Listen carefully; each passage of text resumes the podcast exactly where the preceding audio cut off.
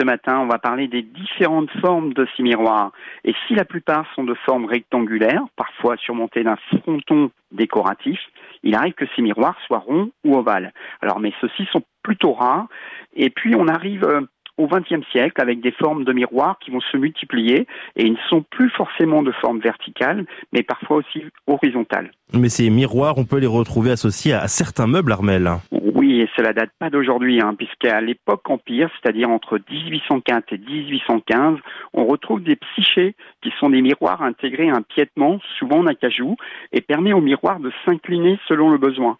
Il évoluera au fil des siècles et on pourra retrouver des psychés de table qui vont, qui sont apposés sur des meubles mais effectivement, on peut retrouver des miroirs sur des portes d'armoire en façade ou en intérieur, sur des tables de toilette, des coiffeuses et bien d'autres meubles. Euh, la semaine dernière, Ramel, vous nous avez parlé euh, des trumeaux.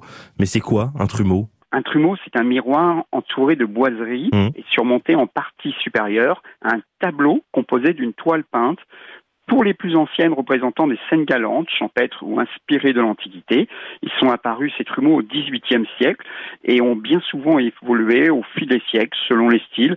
Et on retrouve également des rééditions hein, du XXe bien réalisées, décoratifs et achinés à prix raisonnable sur les brocantes. D'autres modèles à nous présenter ce matin, Armel?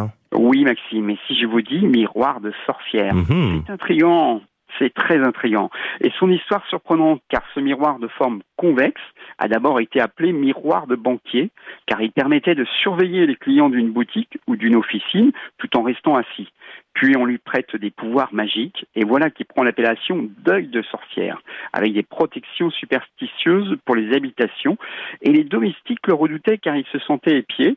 Alors ce miroir était donc finalement l'ancêtre des caméras de surveillance. Ah oui, d'accord, très intéressant. Est-ce qu'il y a un miroir qui est euh, à la mode en ce moment, Armel? Eh bien, ils sont tous recherchés, hein, mais le miroir soleil en rotin est prisé par de nombreux chineurs et on les trouve à prix intéressant.